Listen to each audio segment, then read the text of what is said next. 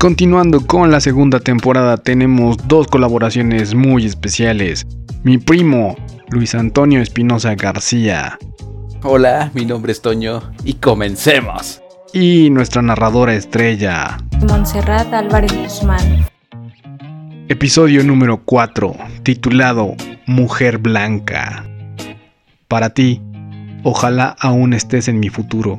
Te he esperado tanto, no sé si podré acercarte quiero conocerte. Martes 5 pm. Dante es el último en pasar. Mientras se dirige al cuarto del fondo, recuerda y vuelve a escuchar las oraciones y extrañas letanías invocando a los arcángeles, Miguel, Rafael, Uriel, Gabriel. Casi le toca pasar. La incertidumbre y la cordura le aconsejan salir pronto de ahí. Aún está tiempo de huir sin enfrentarse a lo desconocido. Sin embargo, no lo hace. Espera tratando de disimular su impaciencia. Pasados unos minutos, al fin sale una pareja. Dos extraños con los que coincidirá solo esa única vez en la vida y nada más. Desde el fondo, una voz llama al siguiente. Mencionan el número de su ficha. Dante se levanta, camina unos metros y entra donde se realiza la lectura de cartas. El cuarto está en penumbras. En candelabros colocados en cada esquina de la habitación hay cuatro velas. Estas alumbran tenuemente la habitación. En el centro se encuentra quien lo consultará y le contará sobre su futuro. Dante se incomoda un poco, no por la iluminación, sino por la temperatura. Adentro esta es mayor y huele a incienso. Ese olor dulzón que siempre lo ha molestado porque lo marea. Antes de entrar, respira profundo para darse el valor necesario y adentrarse en ese lugar. A pesar de su incredulidad, está frente al chamán. Alfredo es su nombre, uno bastante común, piensa mientras lo saluda, después de que él mismo se presentó estrechándole la mano como cualquier otro mortal. Luego se sientan de frente. Predice el futuro, hace limpias contra las malas energías, te aconseja sobre todo lo que le preguntes y le atina a lo que te dice. Eso le contó su amigo Rocío a Dante cuando se lo recomendó. Deberías de verlo y preguntarle por tu libro, por Mariana o por tu trabajo. ¿No te gustaría saber tu futuro? Es bueno, a mí me dijo que debía concentrarme en mí y mi presente para construir desde ahora un futuro estable y tranquilo. Por favor, Chío. Eso te lo dice cualquiera. Hasta parece eslogan de bienes raíces. Yo no creo en el destino. Solo existen tus buenas o malas decisiones. Además, qué fácil comerciar con el porvenir. Pues a mí me sirvió y todo lo que me dijo se cumplió. El comentario final de su amiga fue el aliciente perfecto para incentivar su curiosidad. ¿En realidad se podría lograr? ¿Viajar al futuro, o mejor dicho, escuchar sobre él? Aunque el mismo Dante lo ha comentado, no creía en las profecías o artes adivinatorias, aún así, algo en su interior lo incitaba a jugar con lo desconocido. Quizá Bernardo Esquinca tenía razón.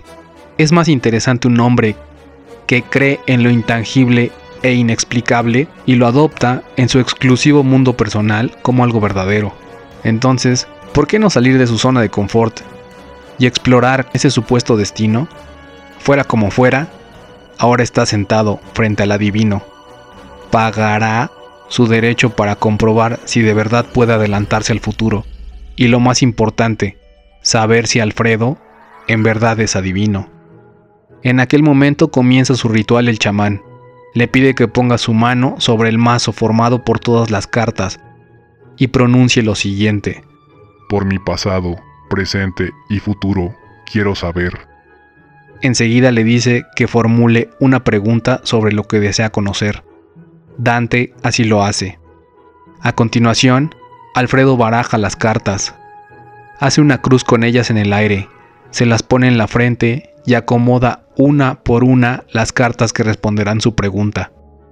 Las ordena comenzando por la esquina superior izquierda de la mesa hacia la derecha, siempre formando hileras de siete naipes.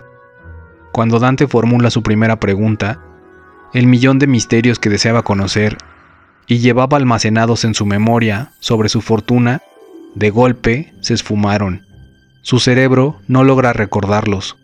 Quizá es la atmósfera asfixiante del cuarto la que le obnubila la mente, o, tal vez, así se manifiesta su incredulidad en un pedazo de cartón con un dibujo y un número que supuestamente contestará a su pregunta. Aunado a su lucha interna, se topa contra una respuesta imprecisa e interpretativa en exceso. Su pregunta fue, ¿lograré el éxito que deseo? Dante sabe que su interrogante es directa, precisa, sin información extra. Él sabe a qué éxito se refiere. Por eso, desea una respuesta concreta, concisa e irrefutable. Quiere saber sobre el éxito de su carrera como escritor y acerca de su trabajo diario como maestro de literatura. Aunque el discurso prefabricado, considerado así por Dante, no lo convence. La imprecisión con la que Alfredo le responde mientras señala el naipe con su dedo índice lo molesta aún más que su incomodidad olfativa o corporal. Hmm. Seis de bastos. Extenuación. Tu ánimo está por los suelos. Debes dejarte sufrir, o todos tus planes, cualesquiera que sean, jamás se realizarán. Sabes a lo que me refiero, ¿verdad? Esa es la respuesta a su primera pregunta, la cual le advierte a Dante que esto fue una pésima inversión de su tiempo y dinero. De lo que le dice Alfredo, Dante no entiende nada. Sin siquiera moverlo, su verborrea lo marea, como ese constante olor del incienso entrando por su nariz. Era cierto que su ánimo no era el óptimo en estos días, pero eso se lo podía decir cualquiera que le viera las ojeras, escuchara su cansado tono de voz o lo mirara más de cinco segundos con atención. No necesitaba ser un superdotado para notar su cansancio, tanto interno como físico y espiritual. La razón se llama Mariana, quien lo ha dejado devastado. Cuatro años de noviazgo y concluirlos con... Discúlpame, Dan, debemos terminar. En serio te quiero mucho, pero solo como amigo. Jamás te amé como deseabas. Me enamoré de alguien más. Lo siento. Cuídate. Esas palabras fulminan a cualquiera, mucho más cuando se presentan de golpe y sin previo aviso, indicio o señal. Por ello, su necesidad de respuestas. Dante cree fielmente que la devastación espontánea no existe. Necesita explicaciones. Le urge tomar previsiones para cuidarse en el futuro y evitar ser destruido en segundos con tanta precisión carente de piedad o misericordia. ¿Cuándo conoceré a la mujer ideal para mí? ¿Cómo se llama? Preguntas mucho más delimitadas. Respuesta. Solo debía hacer una pregunta. Acomodando las cartas. Aquí aparece. Mira la sota de copas. Conocerás a una mujer blanca. La conocerás en seis. Mira, aquí lo marca la carta. Señalando el seis de oros. Puede ser un día 6 del calendario, o ese número de semanas transcurrirán a partir del día de hoy para su encuentro. La inicial de su nombre es la letra F. De nuevo, una respuesta de lo más ambigua, decepcionante e intrascendente. Podrían pasar seis años, décadas o milenios y jamás coincidir con aquella doncella de tez blanca, llamada Fabiola Fernanda, Filadelfa, Federica, Fiona. Qué estupidez la suya. Imaginar que encontraría respuestas sobre su propia vida con un desconocido. Dante, no te puedo ver.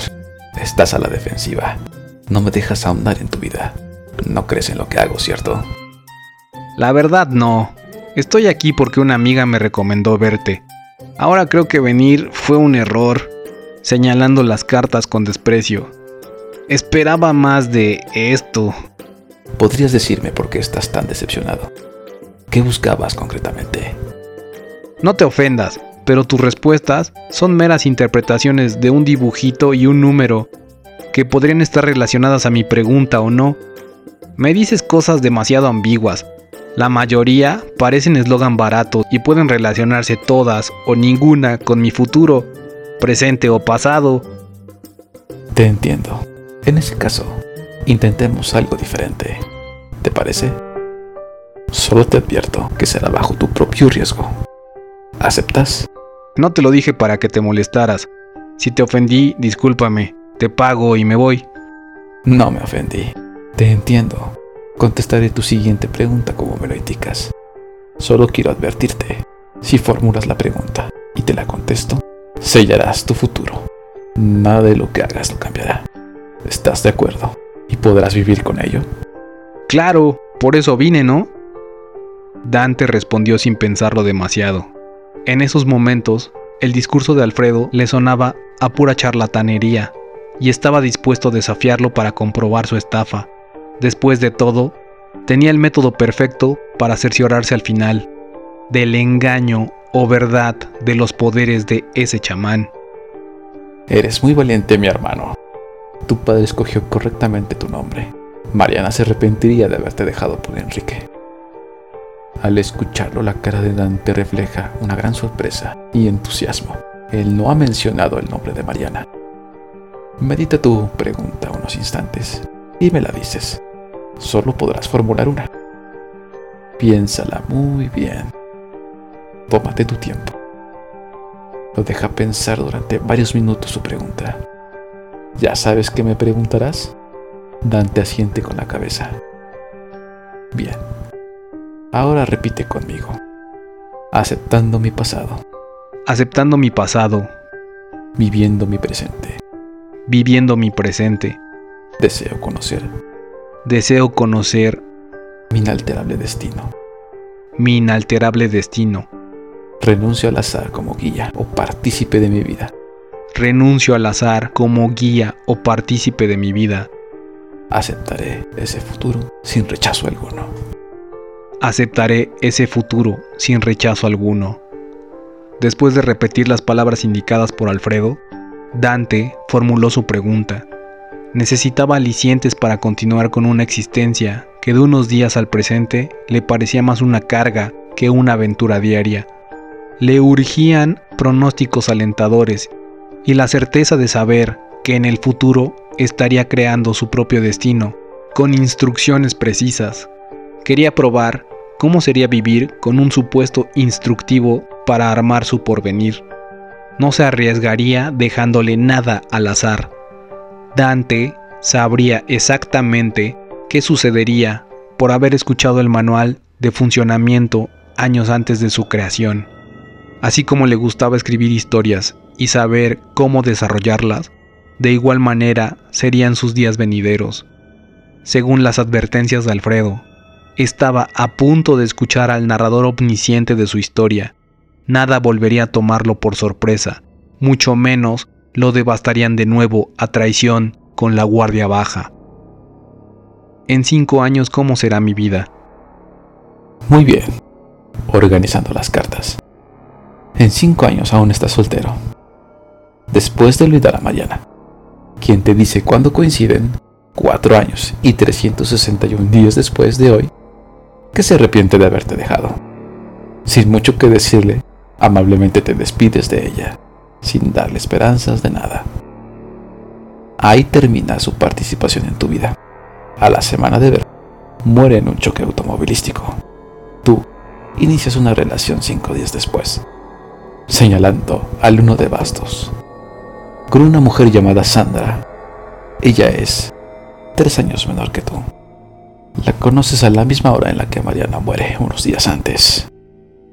Aunque te intimida cuando la ves por primera vez, mis predicciones te dan valor suficiente. Ella es tu estereotipo de mujer.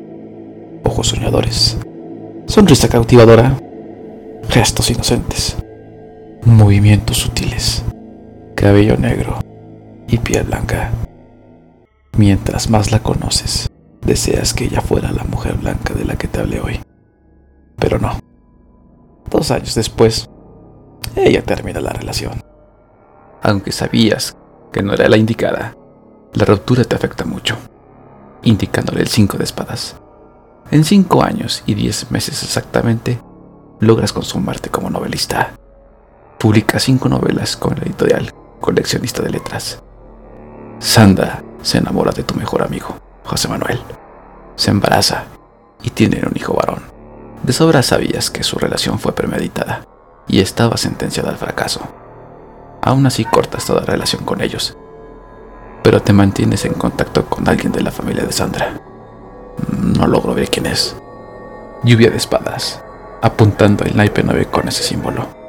Poco después, tu vida se complica. Nueve meses después, al culminar el embarazo de Sandra, caes en el temido bache del escritor. Tus letras ya no surgen con tanta facilidad. Te deprimes, comienzas a beber en exceso y a pagar por sexo. Intentas rellenar tus huecos internos con botellas y mujeres. Me maldices muchas veces por haberte contado el futuro. Pasado tu episodio de autodestrucción, te sobrepones a ese mal momento, mostrándole el 6 de oros. El 6 de junio, al pasar 6 años, a partir de hoy, comienzas a escribir. Mira, ella aparece de nuevo, refiriéndose a la sota de copas. No logro verla del todo. A pesar de amarte tanto, no quiere mostrarse. Te conoce bien. Irónicamente, en tu encarnizada búsqueda por ella, no te das cuenta de su presencia. Aunque odia que la hagan esperar, ella lo hace por ti. ¿Por qué no me dices su nombre? Te dije que solo podías hacer una pregunta, ¿no es verdad? No me preguntaste cuál sería su nombre. Sobre tu pregunta he sido bastante específico. ¿Continuó? Sí, por favor. Dos de bastos. Por un extraño complejo de autor ermitaño, comienzas a recluirte lejos de donde vives. Te gusta encerrarte para escribir. Tienes amoríos pasajeros. La mayoría de tus conquistas son mujeres casadas. Así evitas el compromiso o la imposibilidad de desecharlas en cuanto te aburren o asfixian. Las llevas a la cabaña para crearles la ilusión de ser un romántico bucólico. Una tarde, ebrio y melancólico, a una de tus conquistas llamada Eva, le escribes una carta. Tus palabras la ilusionan tanto que te propone divorciarse de su esposo para ser solo tuya. Tú la rechazas. Dos días después, Eva se suicida. En un intento desesperado por derrotar a la suerte, tratas de enamorarte de toda Fabiola, Fátima, Felicia, Flor o Fernanda que conoces. Nueve de oros. Esta carta es otra de las negativas. Tu obsesión por la mujer blanca contamina toda tu vida. Aunque presumes forjar tu propio destino con tus acciones, no dejas de pensar en ella a diario. Pierdes amores verdaderos por obsesionarte con encontrarla. Maldices el día que escuchaste estas predicciones. Aborreces la precisión de mis adivinaciones. E intentas alterarlas. Destruir la predestinación a la que te condenaste hoy. Comienzas por cambiar tu rutina. Tiñes las canas que comienzan a invadir tu pelo. Tomas clases de baile. Asistes al gimnasio. Frecuentas bares para conocer mujeres. Pero todas tienen un defecto. Aunque son de piel blanca. Y se llaman Fátima. Fabiola, Flor, Fiona o Frida, y hasta coincides con una Francesca, amiga de tu primo Alexandra, algo no te agrada de ellas. No son perfectas. Tienen algún defecto. Mal aliento, chasquear la boca al comer, fumar, morder al besar, suspirar sin razón alguna, o agarrar comida de tu plato. Cansado, frustrado e incapaz de aceptar su ausencia, escribes tu historia, la conviertes en novela, miles la leen, te incluyes en el relato como otro personaje. En un intento desesperado por alterar mis predicciones, presumes encontrarla al final de tu historia. Tratas de evitar tu trágico final. Estás cansado de tu previsible existencia, aburrido de conocer tu futuro inalterable. Decides terminarlo. Te suicidas imitando a Hemingway compras una escopeta Boss calibre 12 y conmemoras el 14 de febrero volándote la tapa de los sesos en esa cabaña que visitabas para escribir. Jamás descifras si fuiste solo un juguete de un destino injusto o el personaje de otro autor que te utilizó en su historia para escribir sobre los riesgos de jugar con el futuro. El rostro de Dante es una combinación de asombro, incredulidad y terror. No sabe cómo reaccionar. Quería certeza, sin embargo, aquella versión tan detallada de su vida futura no le agradó. No tiene por qué aceptarla o generarla con su actuar de ahora en adelante. La supuesta precisión puede ser solo otra artimaña para embaucarlo. Alfredo es un mitómano mucho mejor que él. Este chamán crea historias para psicoprogramar a las personas usando neurolingüística. Así logra que hagan exactamente lo que él les dice. Es verdad que Dante admira a Hemingway y siente una morbosa envidia por su valor al decidir cómo terminar con su vida, aunque jamás lo imitaría. Es probable que el chamán se aprovechó y utilizó la afición de Dante por las letras para crear un mundo donde el protagonista de una manera trágica recibe su merecido por luchar contra la predestinación. Dante piensa que solo le faltó decirle que se arrancará los ojos por no haber visto el funesto sendero que sus propias acciones diseñaron para él por su arrogancia. Así que decide no aceptar nada de lo malo que ha escuchado. Aunque Alfredo le dijo que después de su sesión, Dante cambiaría su vida por completo, él insistirá en combatir las predicciones. Se peinará con la mano izquierda, cambiará su cama de lugar, caminará por calles desconocidas, dejará de quejarse, escribirá e investigará sobre cómo rebelarse contra los oráculos y sus presagios. Despertará todas las mañanas con la fiel tarea de mejorar su vida, un día a la vez, e irá a encontrarse con su destino, sea cual sea. No dejará de repetirse que será el creador de su futuro, no la víctima de su pasado o solo un espectador de su presente. Transcurridos 1926 días, Dante conoce en una librería a una mujer despampanante. La mira durante 55 minutos paseando por los estantes. Ella toma tres libros, se sienta a leer uno de ellos. Es La Noche del Oráculo, de Oster, el libro favorito de Dante de ese autor. Pasados cinco minutos, él luchará contra su apatía, dudará en acercarse para entablar conversación o irse a casa con su ejemplar de Oscar de la Borbolla que sostiene en las manos. Se reclamará sin descanso ser un cobarde que no logra correr riesgos fortuitos. Extintos los reclamos, Dante decide ir en contra de todo mal presagio, porque recuerda que debe conocerla. Con un chispazo, su memoria enciende el recuerdo, y el nombre de Sandra lo ilumina. Se acerca a ella, preguntándole sobre el libro que lee. Hola, me llamo Dante. ¿Qué te parece el libro hasta ahora? ¿Cómo te llamas? Hola, me llamo Sandra. Es bueno el inicio. No sé cómo esté el resto. ¿Tú cuál elegiste? El nuevo libro de Oscar de la Borbolla, mostrándole la carátula del libro que tiene entre las manos. El futuro no será de nadie. Aunque no lo comenta, Dante piensa en la ironía del título elegido y su existencia en días venideros. No conozco al autor, aunque el título es bueno. ¿No crees? Sí, lo es. ¿Te gustaría ir por un café? Sí, ¿por qué no? Después de pagar cada quien el libro que eligieron, ambos salen de la librería, caminan hacia un café que está cerca. Sentados uno frente al otro, conversan sobre sus vidas. Ella le gusta.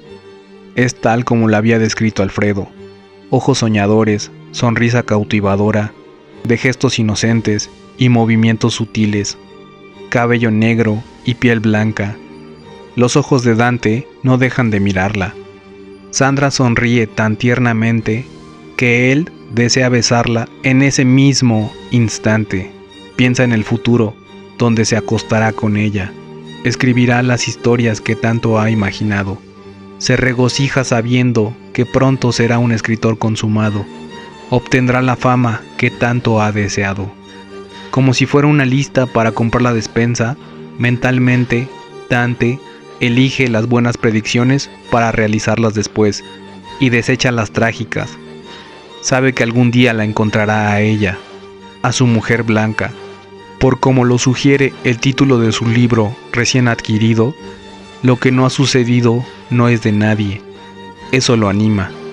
Y, aunque coincidió con Mariana casi cinco años después, eso fue una mera combinación de muchas circunstancias. Un evento que no trascendió a más y ya. Al transcurrir una hora, Sandra le dice que debe irse. Lamenta dejarlo. Es que verá a su hermana menor a las seis. Antes de llamar al mesero para pedir la cuenta, Dante recuerda el billete falso de 500 pesos con el que le pagó la sesión al supuesto chamán. Lo hizo para comprobar sus poderes. Alfredo ni cuenta se dio de la estafa, ni la predijo. El futuro de Dante aún no lo alcanza del todo. Lo está creando en ese momento. Por eso duda mucho que besará una escopeta un 14 de febrero para terminar con su historia. Sandra se despide. Bueno, me voy. Fernanda es muy puntual. Odia que la hagan esperar. Cuídate. Fin. Y así es como concluimos el episodio del día de hoy. Agradecemos las geniales colaboraciones de mi primo, Toño. y de mi narradora estrella. Montserrat Álvarez Guzmán. Recuerden, somos víctimas voluntarias de nuestro destino y de las oportunidades. Cambio y fuera.